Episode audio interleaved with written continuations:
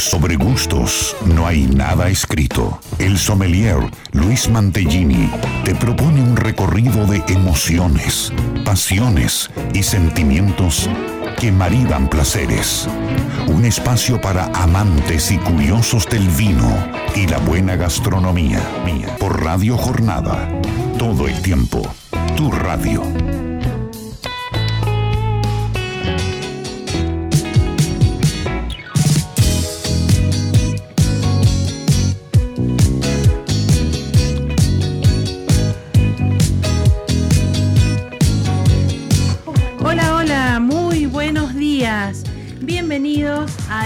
Sábado de Sobre Gustos, no hay nada escrito. Programa número 188 y ya nos vamos acercando a los 200 programas. Quinta temporada de Sobre Gustos, no hay nada escrito. Y, bueno, eh, el vino, el aceite de oliva y todas estas cosas ricas que, que nos convocan acá por la 91.9 Radio Jornada.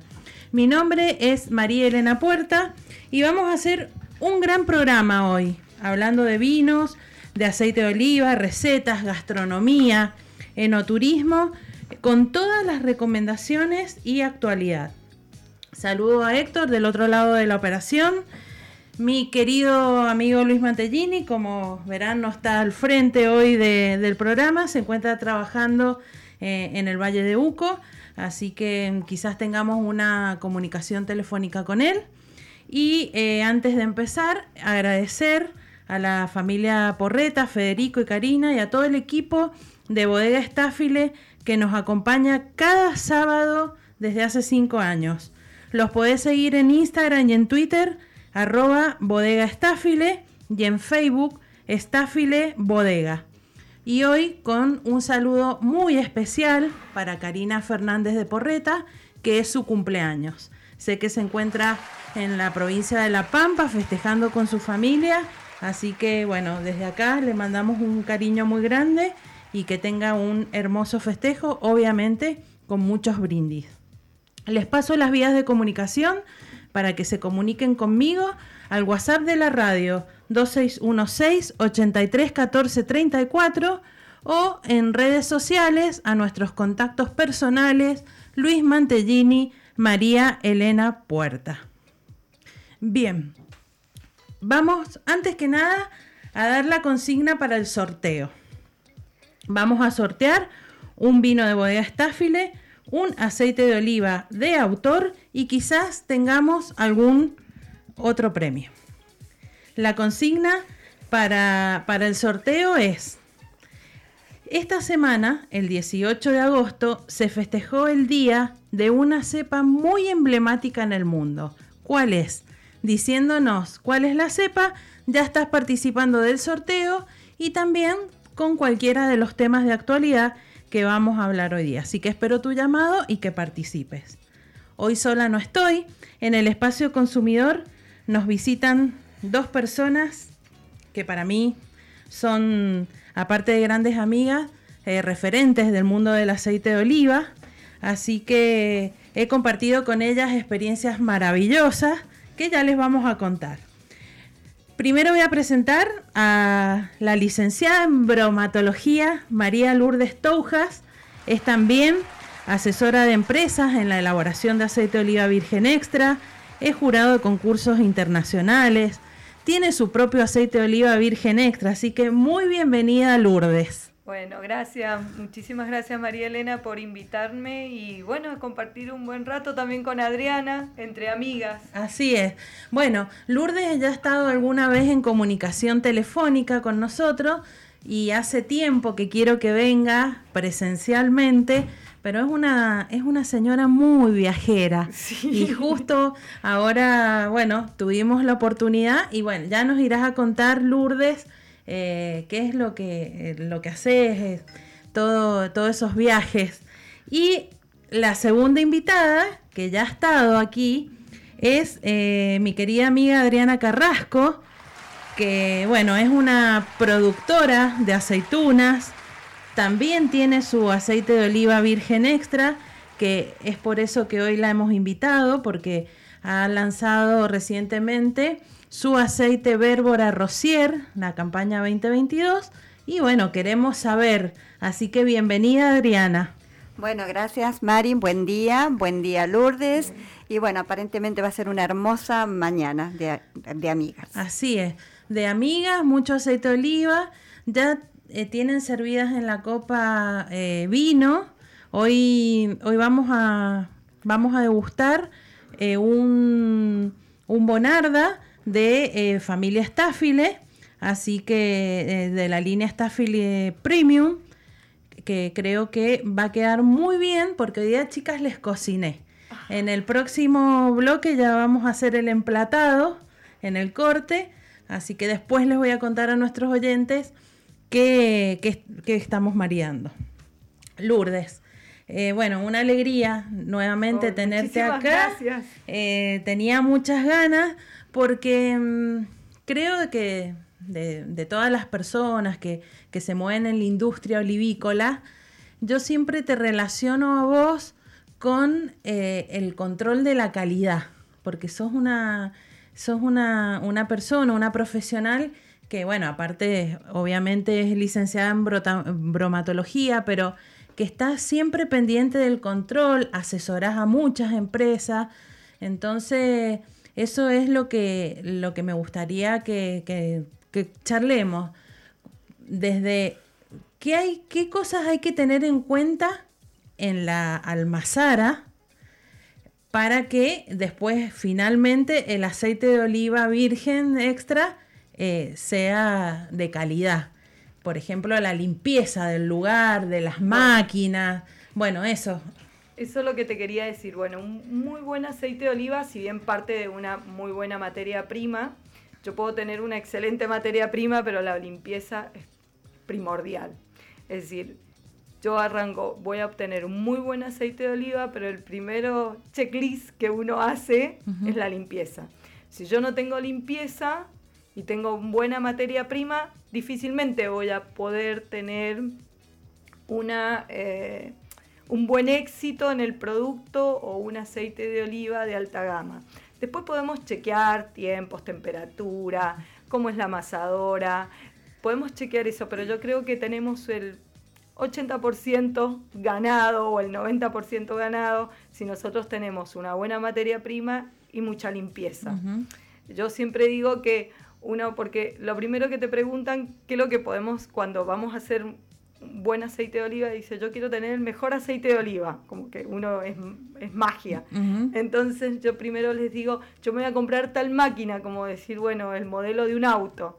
Y yo pienso, yo siempre digo que uno puede llegar a, siempre doy el mismo ejemplo, a Mar del Plata, en un fitito o en un Mercedes-Benz, exactamente igual, pero tener eh, los mismos resultados, nada más que a lo mejor uno más lento, otro más rápido, otro más automatizado, no, pero bueno, voy a llegar al mismo lugar.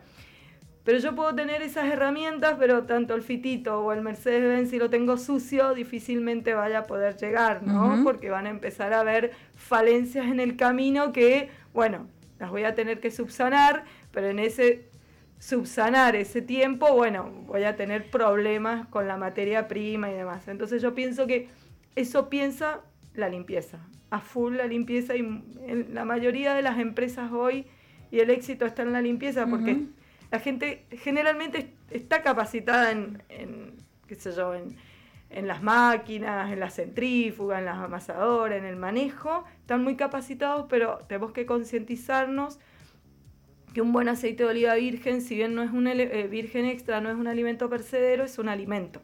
Entonces tenemos que arrancar de la limpieza. Claro. Porque hay mucho esfuerzo en el campo para que después nosotros lo estropeemos en la almazara. Entonces es como un, problema.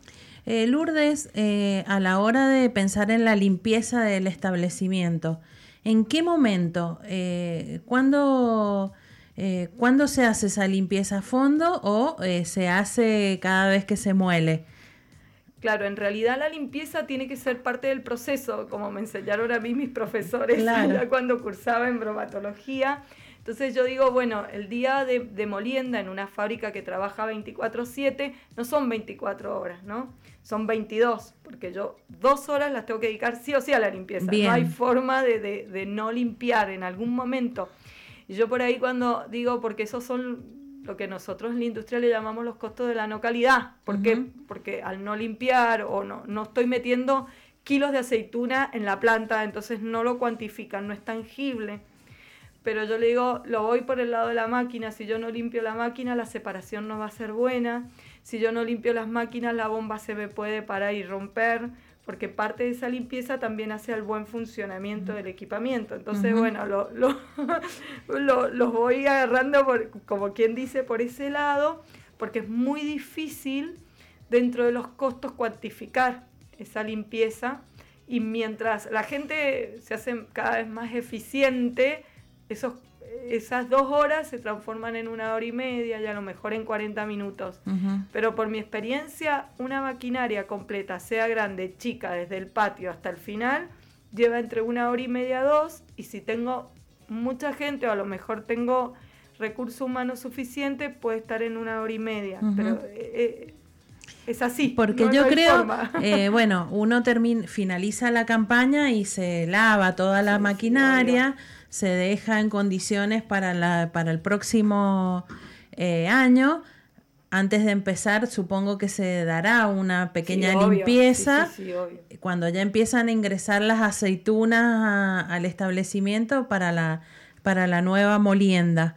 Eh, todos los rinconcitos hay que limpiar, ¿no? Sí, hay que limpiar porque también otra, yo a lo mejor estoy hablando muy técnico, pero en lo que es limpieza hay, hay lugares que se le llaman eh, puntos negros, entonces son los, los eh, eh, lo que es difícil de acceder, ¿no? Lo que uno no puede llegar a acceder fácilmente. Y bueno, creo que en bromatología ese ojo no tenemos ya sabemos a dónde ir a mirar. Claro, por eso te pregunto. Encontramos, encontramos, porque bueno, ya nos han capacitado y el tiempo y los años, uno sabe dónde buscar y qué va a encontrar, viste, como el auditor más o menos. Claro. Entonces, esos eh, puntos difíciles de acceso de limpieza, bueno, hay que tomarse el trabajo.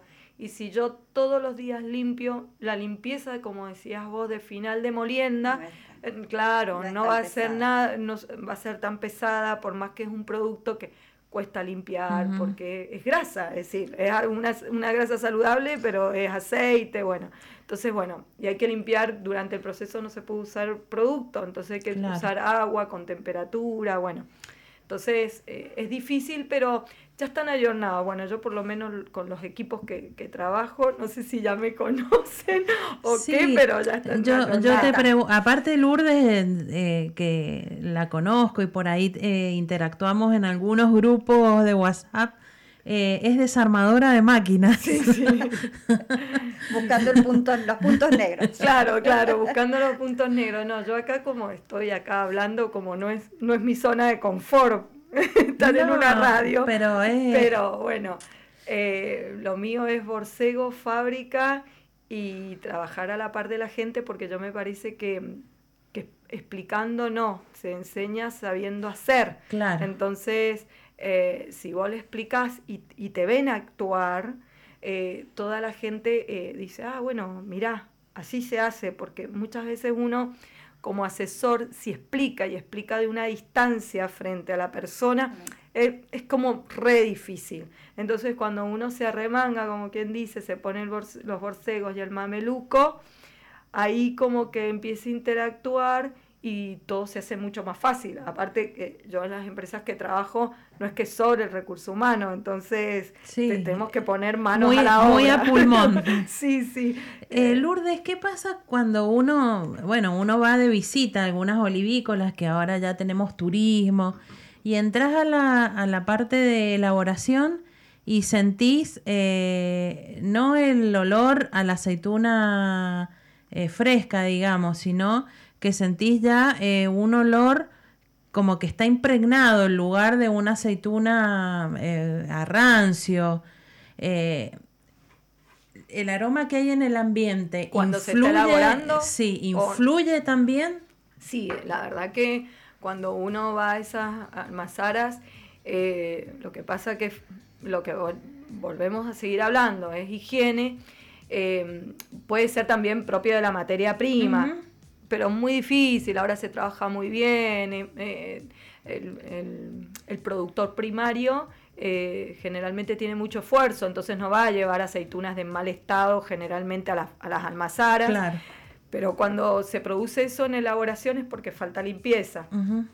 Entonces, bueno, hay que parar, ver en dónde estamos fallando y comenzar a limpiar. Y a lo mejor, bueno, se pierde un día de molienda, pero yo creo que después es un, es un montón ganado en toda la, en, en, todo lo que es la temporada, porque esto es como, es, muy gracioso, porque cuando uno arranca con, con la molienda, comienza a con la fruta. Entonces, a ver, el rendimiento y todo, y cómo, por qué tengo tan poco rendimiento, y las temperaturas y los tiempos de batido. Pero después es como que decanta todo eso y nos olvidamos. Y entonces empezamos a ver la calidad del producto, ya nos olvidamos del rendimiento, si paramos, no paramos. Entonces ya cuando el hecho está consumado y cuando tenemos un análisis sensorial que nos delata todos esos errores o esas pequeñas falencias que tuvimos en el proceso, ya por ahí es tarde. Entonces es como muy importante eso de, hacer hincapié. Yo creo que eh, es un trabajo que es muy estacional, que son tres meses, se trabaja con mucha presión, igual que en la vida, igual que en el vino. Eso, eso, eso iba a hacer referencia. En el, en el tema de la elaboración del vino pasa exactamente lo mismo. Estos controles de higiene, de tener eh, todo, toda la, todo, todo limpio, los tanques también.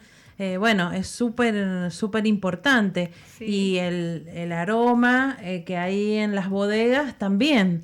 Eh, por ahí la limpieza de las piletas. Bueno, hay que tener en cuenta lo mismo. ¿Y qué pasa cuando, cómo se traslada a la botella si no se cumplen estos controles de, higiene? Y lo que pasa que mm, se, se, traslada en el análisis sensorial, pero a través de que muchas veces yo les digo, porque muchas, eh, nosotros en Argentina, en nuestro Código Alimentario Argentino, no tenemos regulado el análisis sensorial. Pero el análisis sensorial, si bien es un análisis más dentro del pool de análisis que tiene el, aceite de oliva, se va a trasladar después en disminuir la vida útil de ese producto. ¿sí? Porque muchas veces ese, ese, ese efecto sensorial va a estar aparejado con eh, después desviaciones en los análisis físico-químicos que sí están regulados por nuestro Código Alimentario Argentino. Entonces nosotros envasamos un, un producto que tiene una pequeña falencia o un pequeño problema sensorial que después en el tiempo se va a ver reflejado y después tenemos las consultas técnicas de decir por qué se me desviaron estos parámetros y después vamos a ver la trazabilidad hacia atrás y bueno, tenemos esos pequeños desvíos. Entonces, en, el aceite de oliva, en el aceite de oliva virgen extra o en el proceso que se llama aceite de oliva virgen, no es, em, no es al azar el análisis sensorial, es, un, es una metodología, bueno, todos ustedes ya lo saben, es, bien estricta, no deja nada librado al azar, entonces como un análisis más, si hacemos así de peróxido, qué sé yo, la oxidación, e, es un análisis más, entonces eso sí o sí va a ir de la mano después por un desvío que es tangible, ¿no? Claro. Que lo vemos y lo medimos.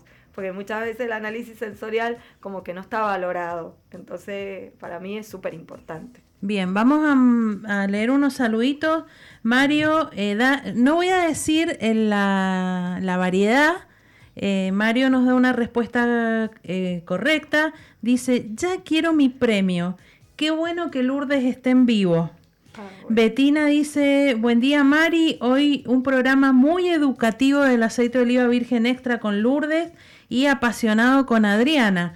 Sobre la consigna mi respuesta es la variedad que es correcta y participo por el premio extra, un brindis por la mesa femenina. Así que ah, bueno, un saludo para Betina. Y eh, Adri, eh, hablábamos con, con Lourdes el tema de, la limpieza y de toda la higiene que eh, hay que tener en el proceso de elaboración. Eh, vos como productora me gustaría que nos cuentes cómo se terminó la cosecha 2022, cómo fue eh, en cantidad, en calidad y qué cuidados hay que tener en el olivar con el fruto para que también, como decía Lourdes, llegue un fruto en buen estado para que el producto final también sea exitoso. Dale, perfecto. Eh, bueno, este año la cosecha en relación al año anterior eh, mermó la mitad. Eh, temas del viento sonda, heladas tardías, tuvimos un día con temperaturas bajo cero, no quiero entrar en, en No, no, pero, es lindo, es lindo que nos cuentes porque los oyentes... por ahí no hemos hablado de cómo es el tema de la cosecha y propiamente en el, el olivar y qué inclemencias climáticas pueden afectar el, fruto. Bárbaro. Eh, nosotros tuvimos una helada tardía el 18 de mayo, o sea, fue bastante eh, fuerte. Eh, también en la época de floración con el viento sonda nos afectó. Y la piedra, nos enganchó la piedra mal, si bien dañó el fruto, ahí nomás tenemos una ingeniera que nos, nos va llevando, el, ayudando muchísimo con la producción, con eh, lo curamos a las plantas y mm, también tuvimos problemas, como todos nos, con gente, los cosechadores, no, nos costó conseguir cosechadores y como frutillita también no teníamos combustibles, o sea que teníamos que sacar para trasladar mm, nuestro producto a, la almazara eh, del tractor, o sea, ir buscando, o sea, fue este año un poquito bastante eh, complicada. complicada el año pasado, bueno, por tema de, la... tuvimos una muy buena cosecha, el anterior. Esta vendría a ser nuestra tercer cosecha, porque es una finca que la iniciamos desde cero. Desde ver las plantas, es una finca de 11 hectáreas, eh, con una plantación semi-intensiva. Y sí, este año tuvimos una gran merma. El año pasado, o sea, fue a la mitad fueron 70 mil kilos, fue la mitad, o sea, nos, nos, tocó. Bastante. Bastante, sí. Adri, y mm, eh, contanos dónde está ubicada tu finca, qué variedades tenés implantadas. Bueno, está en La Valle, en la zona de La Pega, eh, y tengo 11 hectáreas arbequinas y por producción arauco también vamos para ya que estamos con la indicación geográfica este, también con Arauco. Bien. Y bueno, se le dice la pega como anécdota, ah, porque había, en aquel tiempo había un, almacén de ramos generales y aparentemente la gente cuando había barro en los carros se les quedaban pegados. Entonces se decían estos quedaron pegados. Por eso se dice departamento de la pega. Bueno, nosotros lo hemos hablado con vos. qué lindo. bueno, pero un, dato, un dato de color. Bueno, en, en la Valle hoy eh, hay mucho turismo también, como en otras regiones.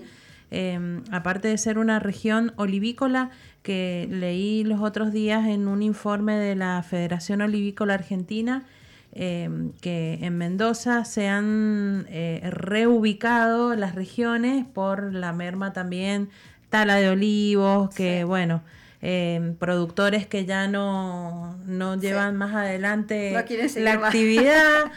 Eh, entonces la Valle se ha posicionado en el segundo lugar después de San Rafael. Y, bueno, y la verdad que mm, eh, acá desde el programa habíamos comentado que el IDR junto al gobierno de Mendoza eh, ha lanzado una línea de crédito para eh, implantar 3.000 hectáreas y empezar a recuperar superficie perdida. Y bueno, implantar, vos dijiste, Arauco, que ahora la, indicación geográfica Mendoza lo, lo va a requerir. Sí, lo que pasa que en realidad eh, nosotros tenemos que reconvertir la olivicultura en Mendoza. Tenemos que volver a ser primeros. Claro. Porque es verdad, con la tala, eh, nosotros tenemos eh, también del lado agronómico olivos de muchísimos años, mucha madera, bueno, yo escucho a los ingenieros agrónomos y mucha madera y, y bueno, esos olivos, si bien el olivo eh, bueno, dan eh, eh, las aceitunas y siempre va a dar, pero tenemos que reconvertir, hacerlo súper intensivo, llevarlo a la, a la olivicultura moderna, porque si no... Sí, si no, no, quedamos... No es rentable, tenemos problemas con gente, bueno, lo que comentaba Adriana. Entonces, este impulso de la identificación geográfica creo que nos, ha motivado a todos y y ese reconocimiento para que nosotros podamos, eh, bueno, resurgir de nuevo con nuestra olivicultura y estos aportes económicos también ayudan un montón.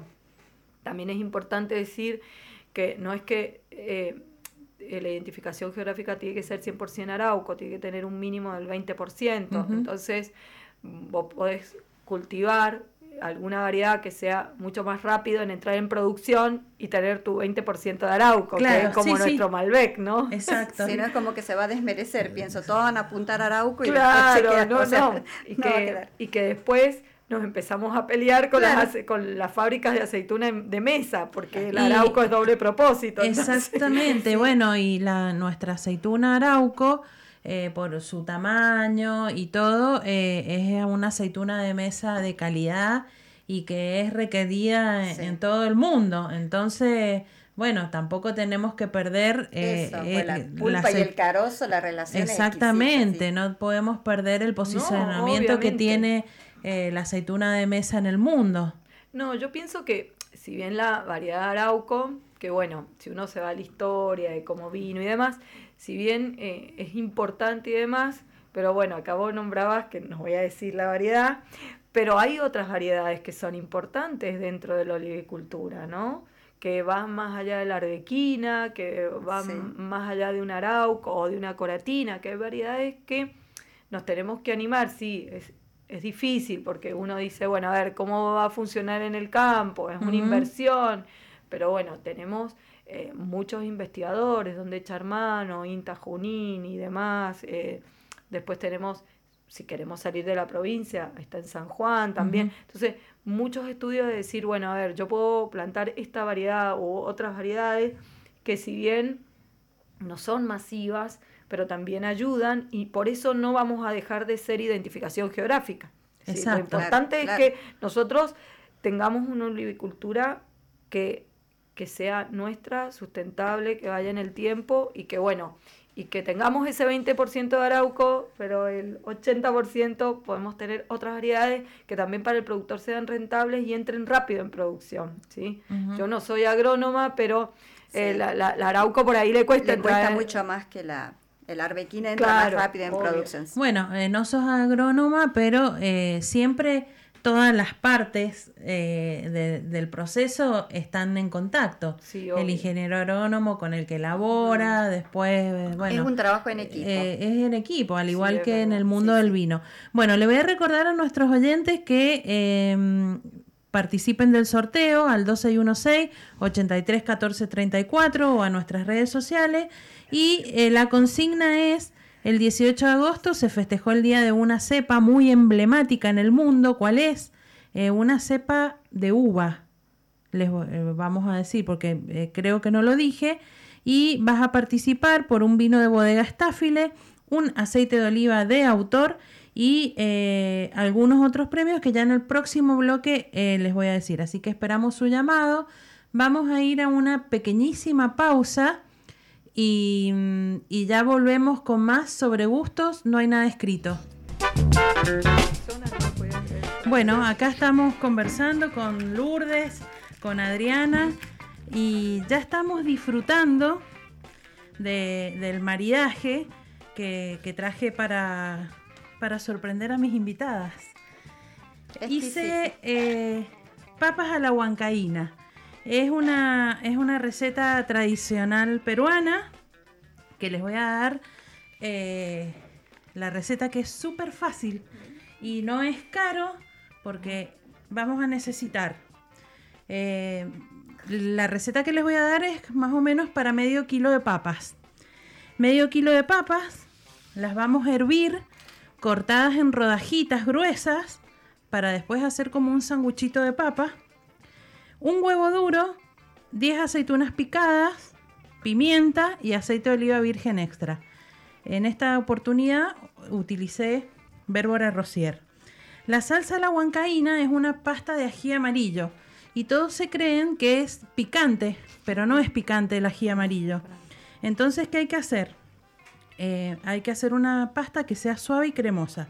Como la hice, eh, en el mercado central se venden ajíes de diferentes colores, el amarillo, Uno, eh, eh, compré cinco ajíes amarillos que son chiquitos, eh, los limpio bien, los hirvo durante 10, 15 minutos más o menos, después van a la mini pimer con dos cucharadas de queso para untar, dos cucharadas de aceite de oliva, sal a gusto, pimienta y mixeamos. Y queda como una mayonesa.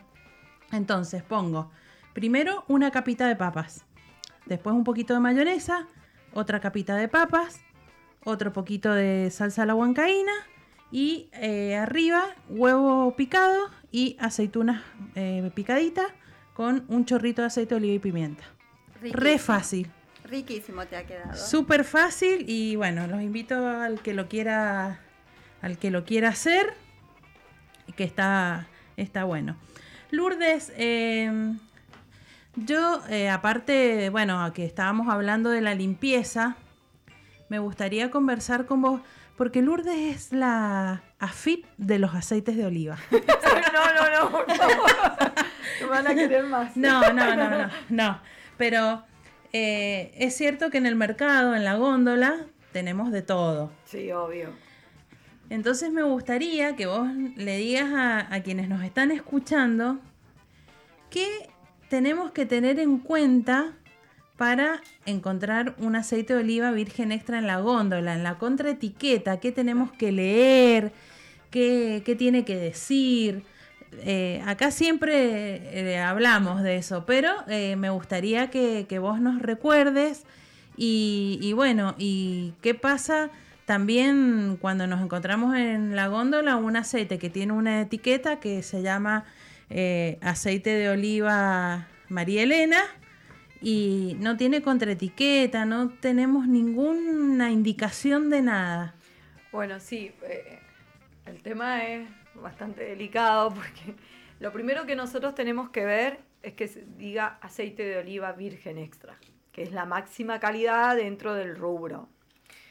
No quiere decir que los otros aceites sean malos o que no se puedan consumir. Es decir, obviamente que sí, por algo están regulados por el Código Alimentario Argentino, pero esto es como decir virgen extra es como la máxima calidad dentro de su, de su rubro.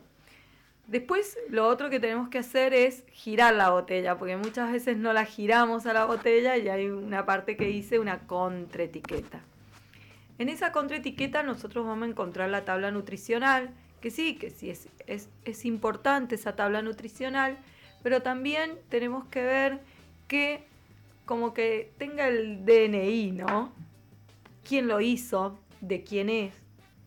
¿Para quién? Si lo hizo una fábrica, ¿para quién lo hizo esa fábrica? Eh, es decir, todos esos datos son muy importantes.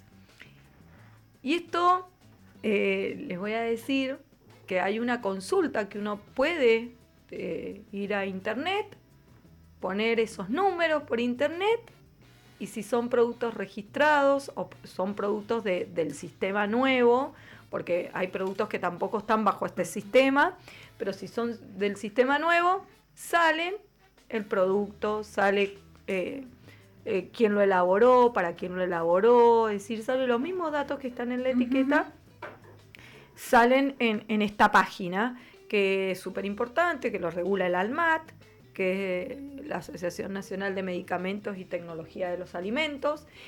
Pero eh, más allá de eso, tenemos que, ver porque muchas veces están registrados y como decía recién, nuestro Código Alimentario Argentino no está regulado el sensorial.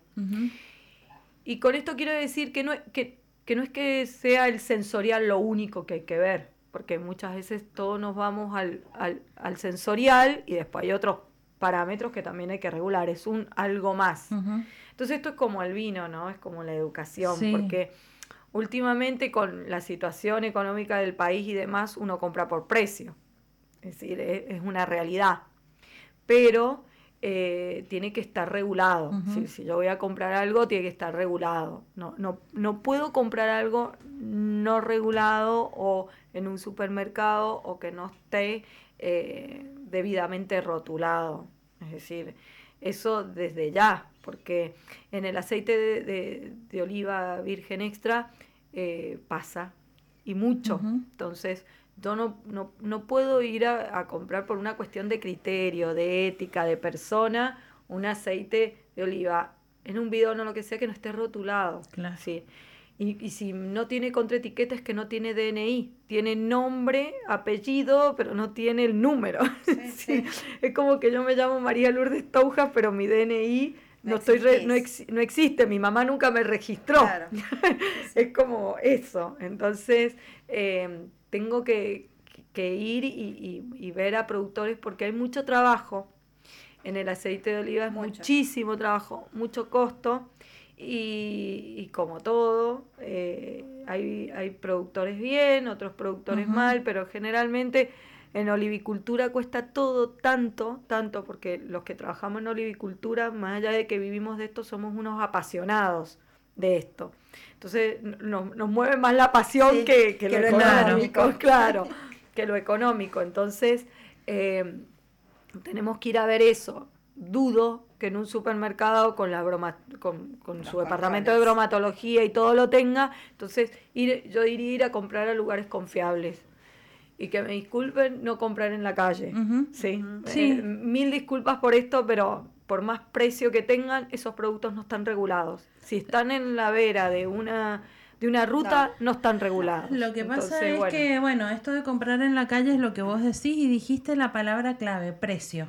Sí. Claro que sí. El sí. precio en la ruta es muy económico sí. y eh, eso números. no significa eh, que el, para mí el precio en la ruta eh, no es un aceite de oliva virgen extra. No, para nada. Porque no, no dan los costos.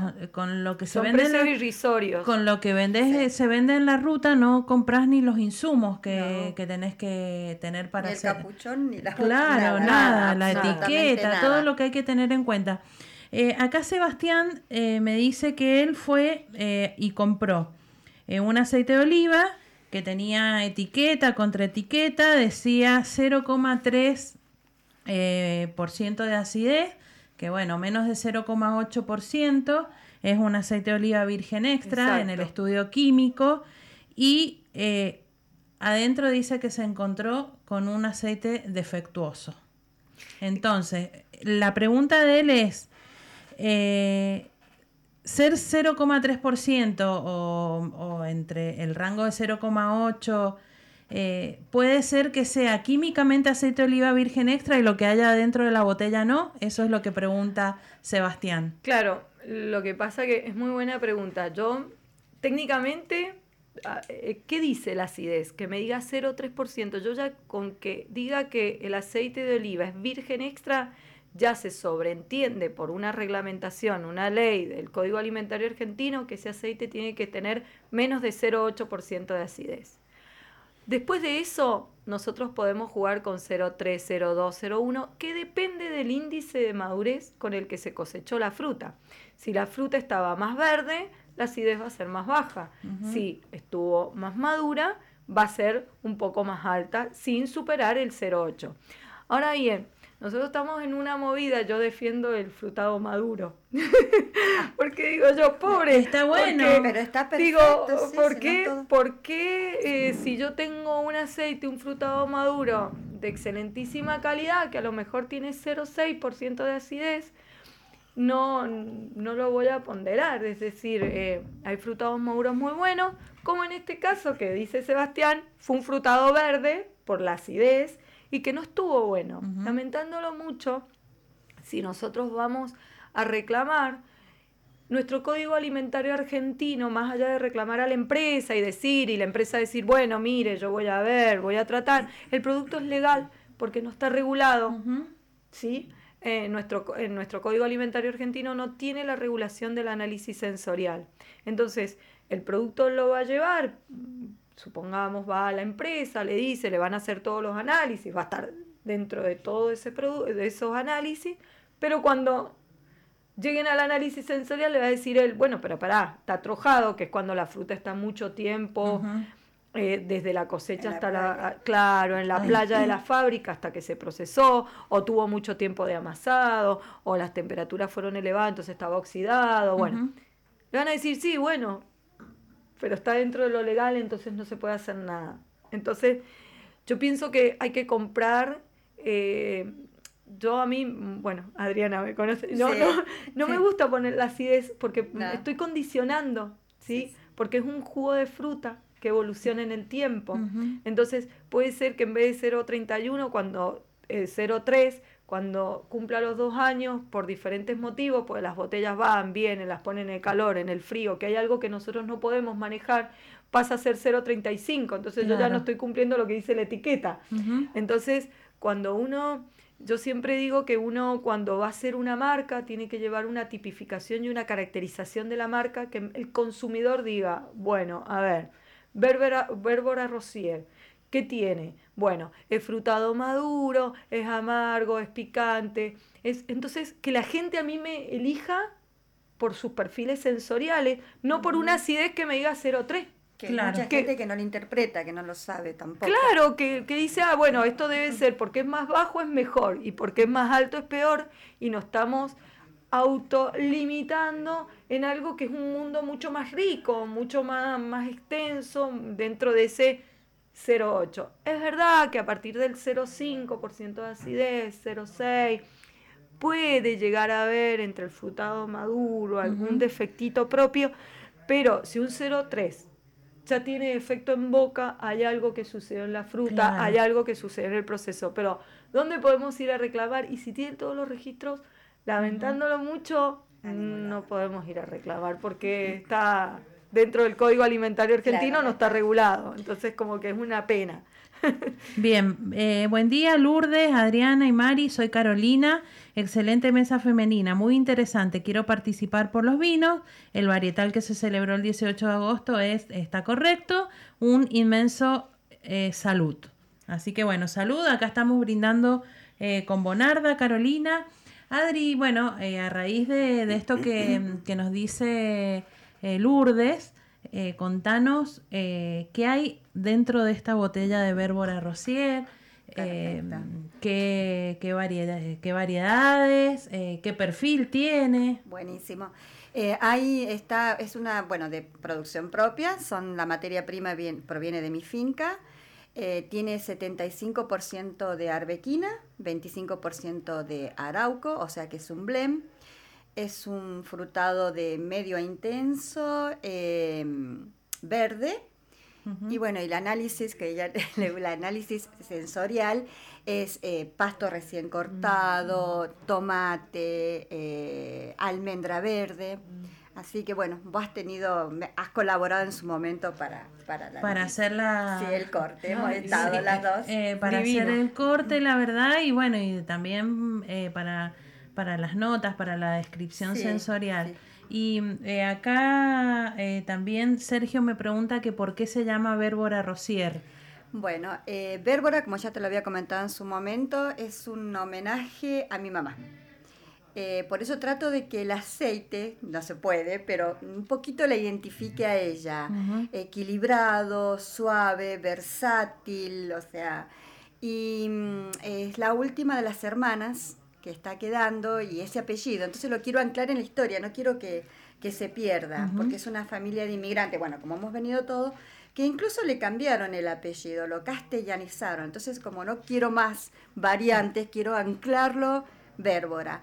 Y Rosier es mi papá, su compañero que fue de su vida, así que es un homenaje. Rosier eh, es un nombre. Es un nombre, el nombre de mi papá. Rosier, don Rosier Carrasco. Rosier Carrasco, sí. Bien, Que, bueno. Qué raro, es, un nombre, es un nombre. raro. Es un nombre distinto. Sí. Eh, bueno, em, he subido la etiqueta a las redes. Eh, todos me dicen qué linda etiqueta. Bueno, gracias. Eh, por ahí, mm, yo que sé la historia, es una etiqueta rosada con gotas de aceite de oliva Sé que Adriana le dijo a la diseñadora, la diseñadora le preguntó a Adriana, eh, Gachi Domínguez, sí, que es excelente, que es excelente, que hace unas etiquetas divinas.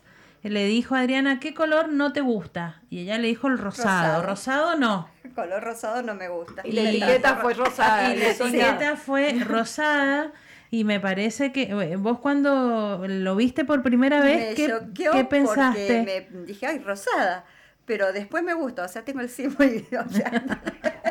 Me encantó No, después, pero- porque ha quedado muy elegante, muy, muy. Eh, bueno, eh, también el homenaje con tu mamá, Sí, el rosa, dulce, es suave, es sí. también maternal, es algo sí, así. sí, sí, me y, mm, y creo que sale eh, fuera de, de las etiquetas Sí. que habitualmente encontramos de, De- de- de de aceites aceite de de oliva. oliva. Que, eh, que, bueno, a pesar, tiene verdes también, Sí, sí. pero casi todas son verdes. eh, Rompe con el esquema Claro. o la, la estructura que, que- que- me parece, bueno, Gachi hace etiquetas así muy, muy, locas, locas. Muy, muy locas. Eh, Interpretando también a la, mucho a la persona. Claro, Me encantó, me encantó. sí, la verdad que sí. Así que, eh, bueno, em, Lourdes, usted también tiene su aceite de oliva. Sí. Y, Y muy eh, bueno, ¿eh? Muy eh, bueno, lo he probado. Yo no lo he probado. Ah, pero ah, ahora lo voy a probar porque me voy a ganar. No. bueno, les cuento a quienes nos están escuchando que se suma al sorteo de un vino de bodega Staffile, un aceite de oliva virgen extra de autor Arauco y que lo saludo a Leonardo Moral que nos está escuchando, que también él nos Ay, acompaña como cada sábado ya desde hace dos temporadas aquí en Sobre Gustos No hay nada escrito. Vamos a sumar un aceite de oliva virgen extra Lourdes y un aceite de oliva virgen extra Bérbora Rosier y Adriana nos deja otro para el próximo sábado. Perfecto, así, Así así que será. qué bueno. Eh, Lourdes, contanos de tu aceite. Bueno, yo la escuchaba recién a Adriana y parece que los diseñadores se empecinan en, en darnos la contra y creo que tienen la razón porque mi aceite en realidad, eh, cuando yo fui a mi diseñador, me dijo que, no sé si se puede nombrar el diseñador. Sí, se puede. el gato Ficardi con, con Pupo. Cuando fui les dije, yo lo único que me dice, ¿tenés el nombre? No, no quiero, no, no sé cuál es el nombre porque tengo un montón de nombres pero ya están registrados. Entonces me dijo, bueno, se tiene que llamar Lourdes. No, le digo, no, no, Lourdes no. Entonces pasó el tiempo, me llamó y me dice, mira, yo te voy a hacer unas etiquetas que sean Lourdes. Y yo le dije, bueno, quiero tener una, una etiqueta que sea alegre y le puso un verde manzana así, Ujú. flúor. Que, que se vea que combina, combina con este estudio. Claro, más o menos. Entonces, bueno, yo creo que, que como todos, uno es independiente y es, es profesional, creo que hay que respetarlos a esos Sí, profesionales sí, ellos porque saben. Cada saben uno sabe. y saben para dónde van. Entonces, bueno, así nació Lourdes en una, una charla con un diseñador. Eh, Lourdes es un, yo digo que es un nano emprendimiento, porque no es ni microemprendimiento. Eh, es- coincido vos, o sea, somos iguales. Sí, sí, somos muy pequeñitos, pero bueno, está hecho como igual que con Adriana, con mucha pasión y mucha técnica, porque bueno, uno quiere que el producto en la botella perdure en el tiempo. Es un blend de, de arauco con picual. Yo soy una enamorada de la picual, soy una enamorada de la picual verde. Y, bueno, eh, es como la etiqueta, tiene aromas a, a higuera, a manzana verde, a tomate por la arauco.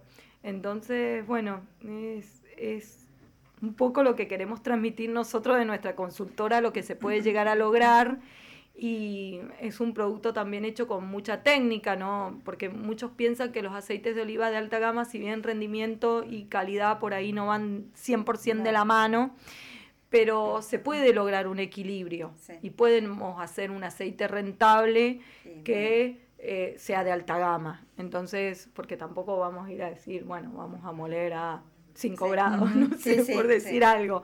Entonces, eh, es un producto así que, que- que llega al consumidor, que es rentable, ¿sí? de lo chiquito que somos, pero bueno, es, es rentable y, de- y demostrar que se puede hacer controles, tener buen rendimiento y tener buena calidad. Porque muchas veces piensan tener buen rendimiento para que la gente entienda mucha producción en el aceite, sacarle la mayor cantidad de frut, de, de aceite a esa aceituna, que uno tiene que hacer eh, cosas como aumentar temperaturas, tiempos de batido Y y, no es demás. necesario. Y no es así. No es- eh, eh, hay que tener es más profesionalismo y no es meter aceitunas y que salga ese jugo, sino que hay un profesionalismo. Entonces, bueno, así nació Lourdes, porque todos, viste, los enólogos tienen un vino, entonces a mí ¿Por me qué no decían... tener una Claro. Claro, por no tener un aceite de oliva y así nació y ahí va creciendo. Es un hijo más, es el tercer hijo que tengo, aparte de los dos que tengo. Sí, uno lo toma como hijo, es Claro, cierto, uno lo sí, toma sí. como- Bueno, aquí Eli dice felicitaciones para ustedes, las tres guerreras, grandes fomentadoras del aceite de oliva virgen extra. Hermosas las etiquetas de Adri y Lourdes. Marcelo dice excelente programa, la eh, participa de la consigna del sorteo es correcta. Saludos desde San Martín. Y eh, también tengo uno de Alicia que dice buenos días, lujo de invitadas, aprendo con el programa. Me gustaría saber dónde puedo conseguir los aceites de oliva de Lourdes y de Adriana. Eh, El mío directamente yo tengo una página que, bueno, ahí lo pueden encontrar. Eh, si no están, no, mm, no lo quiero hacer masivo porque no, Ujú. no, no tengo capacidad, es un producto que está hecho con mucha técnica, entonces está en una, en una vinoteca en el centro, pero si no en la página tienen el teléfono directamente mío y lo pueden encontrar ahí. y los de Adriana, Eh, igual, o sea, está en una vinoteca, eh, también en el, en el centro, en la ciudad, y eh, están ahí en la página los teléfonos. Instagram, en in- Instagram, eh, Instagram, Adriana ah, Bérbora. Ahí se pueden comunicar, están los teléfonos y está. Porque me pasa lo mismo que Y ella, Lourdes, no aceite Lourdes. Aceite Lourdes. Lourdes. Sí. Bien, perfecto. Bueno, chicas, vamos a ir a una pequeñísima pausa porque hoy eh, tenemos eh, menos programas. Así que nos queda solamente un bloque en donde las voy a escurrir como unas aceitunas a las dos para que, bueno, entre la mayor información. Héctor, vamos a una pequeñita pausa y ya volvemos con más sobre gustos, no hay nada escrito. Sobre gustos no hay nada escrito. escrito. Por Radio Jornada. Todo el tiempo. Tu radio.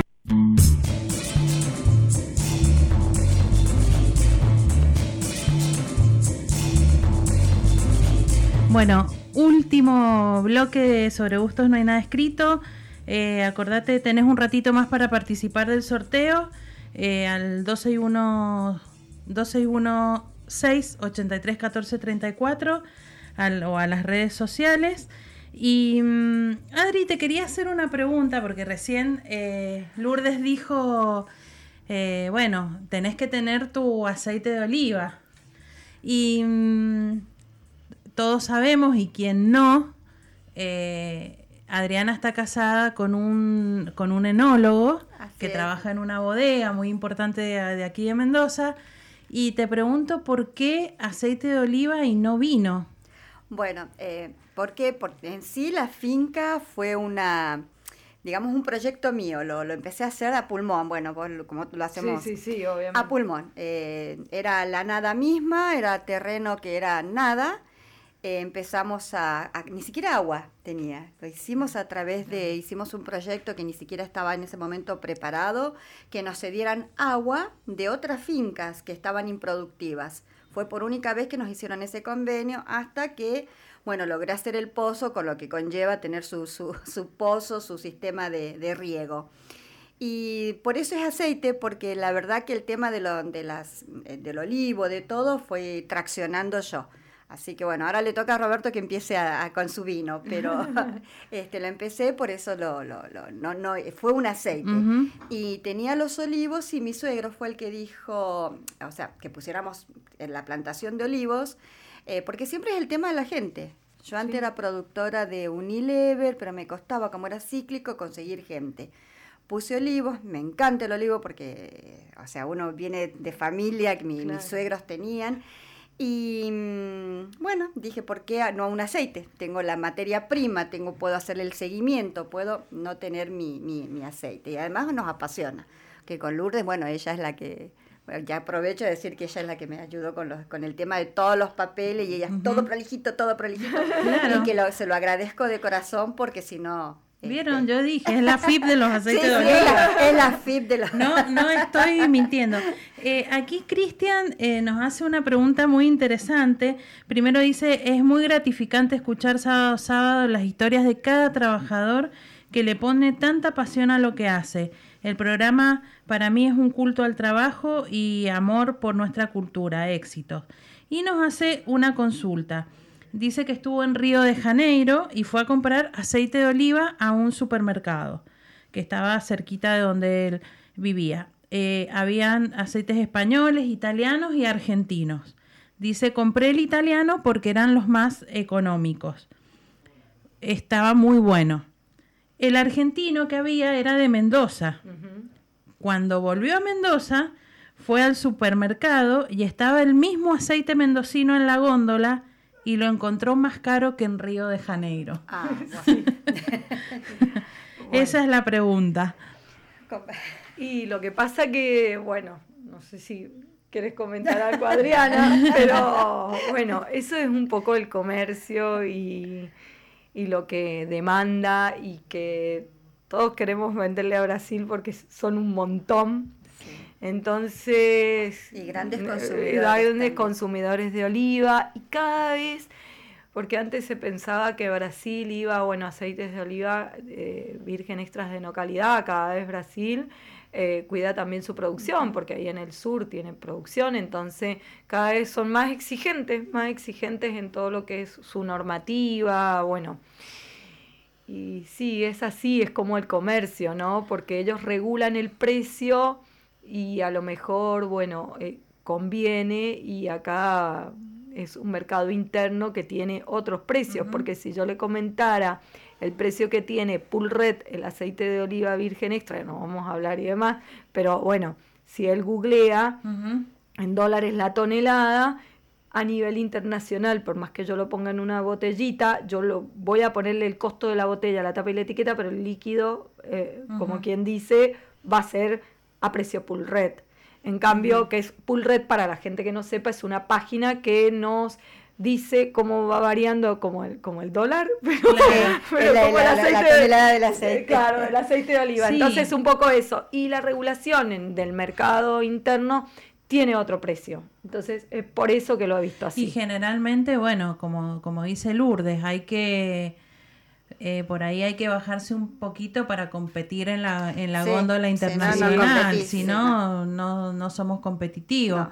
Y, y bueno, Lamentablemente eh, ahora no la tampoco. verdad, Argentina lleva todas las de perder, porque, bueno, todo se cotiza a precio dólar Sí. y bueno, a nosotros en el cambio no, no nos conviene. Claro, obvio. Aquí dice mm, Sandra, eh, quiero aceite de oliva, todavía sigo enganchada en la radio, súper interesante el tema de los aceites.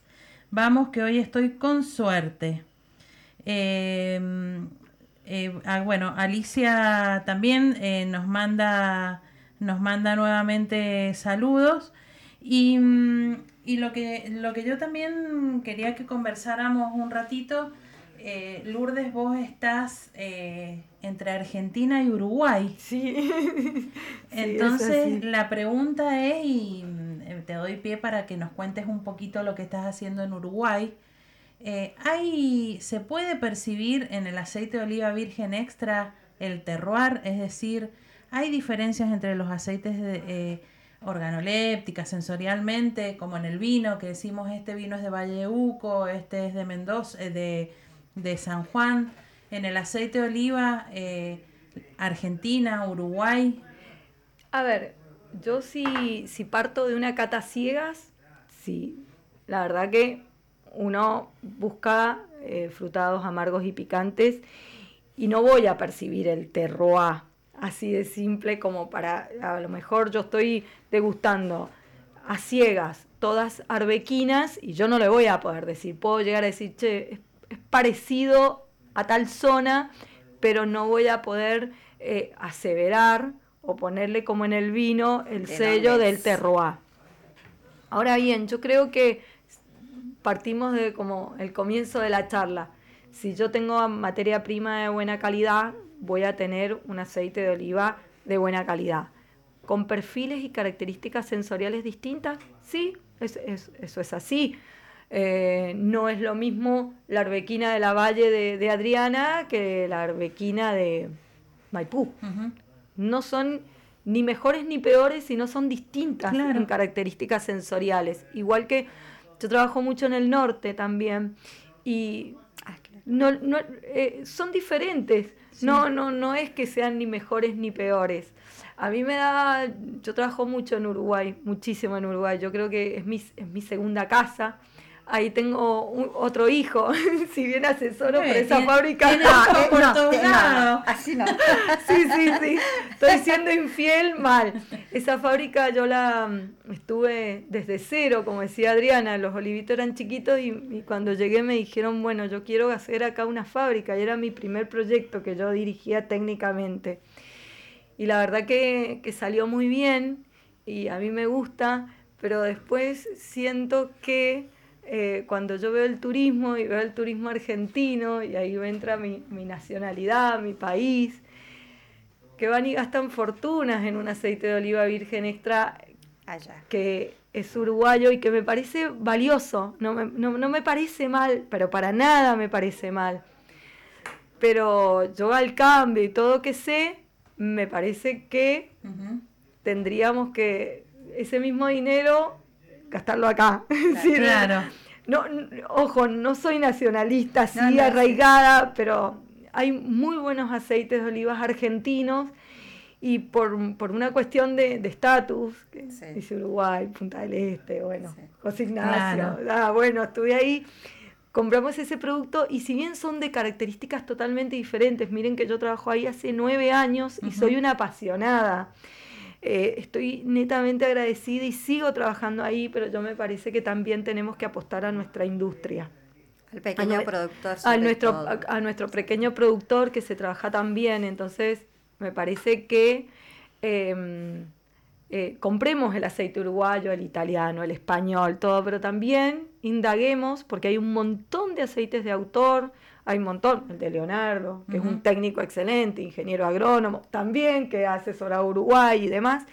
Hay un montón de aceites que hay mucho trabajo por detrás y yo pienso que empezar a indagar, así como yo voy y, compro un vino, digo, ay, sí, mira, acá hay un vino nuevo, ay, los vinos de garage, por ejemplo, sí, sí, ay, esto. Bueno, también indagar en lo que es eh, aceite de oliva, pues si yo no tengo un buen aceite de oliva virgen extra, me puede arruinar la comida o la ensalada, ¿sí? Así de simple, un plato, no sé. Yo, bueno, a lo mejor uno dice, bueno, pero este es, es, una loca, pero, cuando uno va a un restaurante, cuando va a un restaurante y, lo prueba el aceite, digo, no, me va a arruinar la ensalada, y hoy por eso salir a comer afuera y para que después la experiencia no sea buena por el aceite de oliva virgen extra, como que no está bien. Entonces, yo pienso que tenemos que eh, apoyar a, nuestra industria y más que sea de la provincia que sea y sea del lugar que sea, se la está elaborando muy bien y sí hay una caracterización, pero es que yo no, si no está en la etiqueta no, no voy a poder decir o aseverar. Este aceite de oliva es de, eh, no sé, Catamarca, La Rioja, San Juan, eh, Chile, que también trabajó algo hago en Chile o en Uruguay, o que he probado aceites brasileros que son buenísimos también, pero tienen su diferente caracterización. No es ni mejor ni peor, sino que son diferentes. Entonces, en esa diversidad está buenísimo trabajar y ver y, que yo me parece que, que, está bueno. Pero si yo no lo tengo en la etiqueta, nosotros todavía no tenemos un paladar tan entrenado, ni yo tampoco. no sé, a lo mejor a lo mejor yo no sé nada, pero que me pongan tres aceites de olivas a ciega, yo no puedo decir este es uruguayo, este es peruano y este es argentino. No, no, la verdad que va más allá de mis capacidades. por eso, qué sé yo. Sí, bueno, eh, eh, con el aceite estamos lejos. Ah, el vino también se empezó a tomar por variedades, como estamos nosotros comprando ahora los aceites. Hoy, después de muchos años, estamos hablando de terroir en el vino pero eh, podemos llegar en un futuro a, poder eh, hablar de terroir. Y más, por ejemplo, con esta IG Mendoza, quizás, eh, bueno, los aceites van a tener que tener un perfil sensorial tienen que tener un perfil sensorial y, ser virgen extra, tanto químicamente como sensorial. Tienen que estar certificados por uno de los paneles que nosotros tenemos en Argentina, y creo que el de Mendoza tiene que ser. Pero yo hasta ahora, a lo mejor me estoy equivocando, pero no lo he encontrado, por ejemplo, decir, bueno, porque como esto es un jugo de fruta y año a año también cambia, en la misma almazara, en el mismo lugar, en el mismo campo, es como la misma, planta, la misma, todo. es re complejo. Yo no sé si yo puedo decir como por ejemplo ustedes dicen el Malbec, por ejemplo, el Malbec tiene, no sé, frutos rojos, no sé, algo que usted, ciruela. Yo no sé si en el oliva, más allá de nuestro arauco, eh, que uno dice, bueno, el arauco tiene tomate, o, eh, yo he probado la arauco peruana, no tiene pero tomate, entonces eh, es, es, distinta. Entonces como no tiene característica varietal como en el vino. Claro, no hay una característica así tan marcada. Y, y, nuestra reglamentación, yo parezco un burro con anteojeras, porque como soy bromatóloga, toda la reglamentación. No nos dice a ver qué terroir es, sino que tiene que ser frutado, amargo y picante y libre de efectos. sí, sí, eso es lo más importante que no nos tenemos que hacer y, bueno, está, pero eh, es interesante encontrar yo una vuelta, me llamó muchísimo la atención en una degustación porque cuando fui a, destapar la copa eran rosas, parecía que estaba en un rosedal, ese, como que mm. me extrañó un montón no era un aceite argentino, pero después no, no volví a, percibir esa sensación. Y, eso es lo que hace tan distintivo y, es como una diversidad. Por eso el que arma los blend para una marca eh, tiene que estar muy concentrado porque tiene que darle al consumidor la misma tipificación. No le puedes dar variabilidad durante los años. Entonces, yo me parece que, el, el, terroir es importante, es muy importante, pero frente a la caracterización del producto, no tanto en sí a la identificación, que si no me lo dice la etiqueta, si lo pruebo a ciegas, difícilmente yo por lo menos pueda decir. Excepto que, bueno, hay, hay, hay, hay puntos como la picual española que uno dice, bueno. ya tiene la de, como de manual, que uno tiene la Claro, pero está la picual que a lo mejor es española, pero no tiene el índice de madurez con el que todos lo conocemos y, nos descoloca sensorialmente. Así que, bueno, es como un poco. Bueno, Nadia nos manda un saludo a la mesa femenina. Lourdes, tremenda genia. Em, después eh, también nos preguntan si es muy caro contratar diseñadores gráficos y bueno, es un es el trabajo, de crear la imagen de, una marca. Entonces, bueno. Para mí es parte del proyecto. nosotros estamos buscando ideas que después van a llegar al consumidor. Y yo pienso que todo entra primero por la etiqueta, por la por, la visión, por, la visualización del producto. Sí. Sí, Entonces yo me parece que es súper importante invertir en, un diseñador el proyecto. Lucrecia dice que bueno escuchar sobre aceite de oliva. Les dejo una pregunta. Compré uno variedad arauco y sentí mucha diferencia en el paladar. ¿Con qué me aconsejan maridarlo? Eh, calculo que debe haber sentido estos atributos positivos, el amargo, el, picante, más intensivos y persistentes entonces, bueno, eh, ¿con qué me aconsejan maridarlo? ¿Qué se les ocurre, chicas? Bueno, a mí el arauco me gusta para, para todo. Para, yo siempre digo, si te sale una comida insípida, algo y querés levantarlo...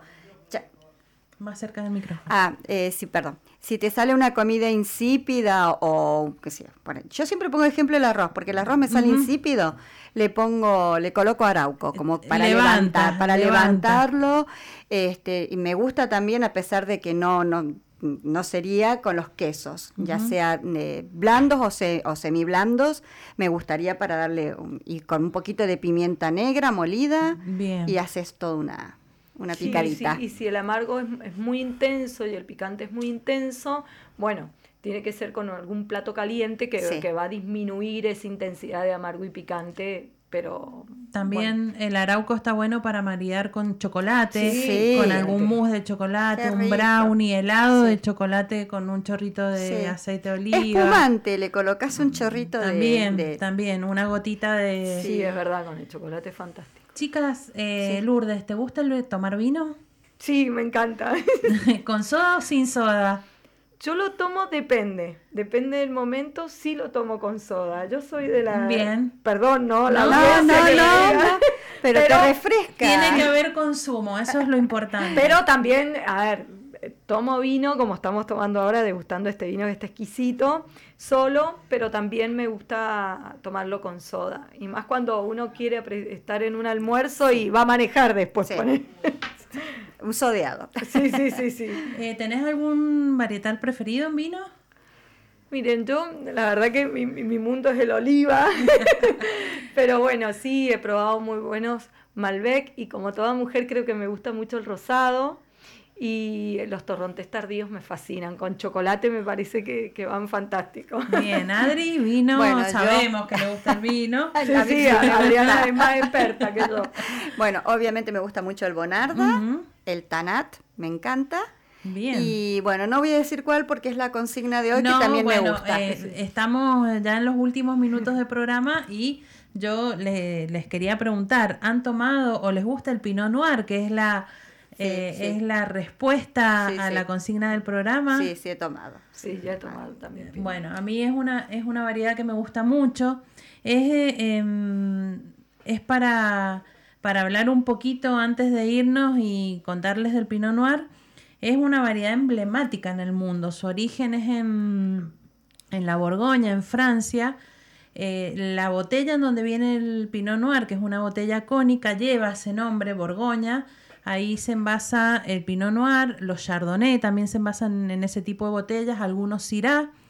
Y yo siempre, cuando veo eh, películas, me fijo que eh, cuando sale vino, a ver qué Ah, ¿de vino están tomando. Sí. Y siempre, la mayoría de las veces, es un Pinot Noir o un Chardonnay en blanco. Eh, siempre presto atención a eso. Es un, es un vino que eh, su característica es de baja concentración de color. eh, se toma, eh, la temperatura ideal es para tomarla un poquito más frío que otros tintos, por ejemplo, entre 12 y 14 grados está bien. A mí me gusta tomarlo un chiquitín más frío, pero es mi gusto personal. Em, el perfil aromático es de frutas rojas, mucha cereza, frambuesa, se va eh, a las frutas negras, por ejemplo, eh, en, en Neuquén, en Río Negro, en donde es emblemático el Pinot Noir, en, en esa zona en Argentina. Acá en Mendoza, en el Valle de Uco, también se están haciendo muy buenos Pinot Noir. Es un vino que tiene un cuerpo ligero, pero no por tener un, un cuerpo ligero, eh, hay jóvenes, hay Sí. de alta gama también. Y eh, para mí la característica más interesante, que es la que me gusta a mí, eh, que es un vino que es muy sedoso y elegante. Sí, sumamente elegante. Sumamente elegante. Eh, hemos tenido la posibilidad, eh, yo, bueno, Adriana también, de probar diferentes estilos de Pinot Noir. Y, y bueno, hay jóvenes que Sí, son más ligeros, más, fáciles más- de sí, tomar, eh, con barrica también. Sí. Así que, bueno, es una linda variedad eh, para tener en la, en la cava. Significa eh, pino negro, pino gris, y es por la forma que tiene el racimo, que parece un pinito con las, eh, los granitos de uva bien apretaditos, y por el color también que es bien oscura Sí, sí. En, en el racimo. Así que, bueno, los que dijeron Pinot Noir, Ganaron. Ganaron, tenemos muchísimos. Me han quedado algunos mensajes sin leer, pero, eh, pero bueno, ahora eh, les voy a decir eh, quiénes son los ganadores de, del sorteo. El vino de bodega Estáfile se lo lleva Sebastián. El aceite de oliva virgen extra de autor Marcelo. El, el aceite de oliva eh, Bérbora Rosier Betina y el aceite de oliva virgen extra Lourdes Carolina. Así que ya me voy a poner en contacto con ellos para que retiren su premio. Yo voy a ser la guardiana. No se demoren en retirarlo porque yo empiezo a abrir las botellas, eh, soy un peligro. Y bueno, Vos practicás el descorche, que eso es del aceite. Sí, yo practico el descorche del aceite. Eh, en Buenos Aires con Lourdes tuvimos la oportunidad de estar juntas y como yo no podía estar en algunos momentos, ella era mi enviada especial, iba con la botellita de aceite a todos lados. Y sí, porque a veces nos encontramos en la mesa, eh, bueno, aceites que, que, no nos gustan, que no están correctos y que nos pueden arruinar un plato. Claro que Entonces, eh, la opción es llevar un aceite de oliva virgen extra hasta que, bueno, eh, tengamos un aceite correcto en, en, todos, en todas las mesas. Exactamente. Chicas, se nos ha terminado el programa. Yo les súper agradezco. gracias, Lourdes. gracias a vos. No, María Elena, muchísimas gracias por la invitación. La verdad que fantástico. Hemos pasado una mañana diferente. Así es. Les agradezco. Saben que este espacio está abierto para cuando ustedes quieran, necesiten comunicar sus aceites, sus proyectos personales o bueno, o también eh, profesionales. Bueno, Adri, muchas gracias nuevamente. Gracias a vos, la verdad que por permitirnos este espacio y lo hemos disfrutado. Y también tu maridaje que estuvo espectacular. la verdad, excelente. excelente. Bueno, eh, mi querido amigo Luis Mantellini no ha aparecido. Se ve que está tomando mucho vino en el Valle de Uco, pero me voy a despedir como lo hace él. Eh, no hay vinos mejores ni peores, hay vinos que te gustan más o que te gustan menos, porque sobre gustos no, hay nada escrito. Salud. Salud.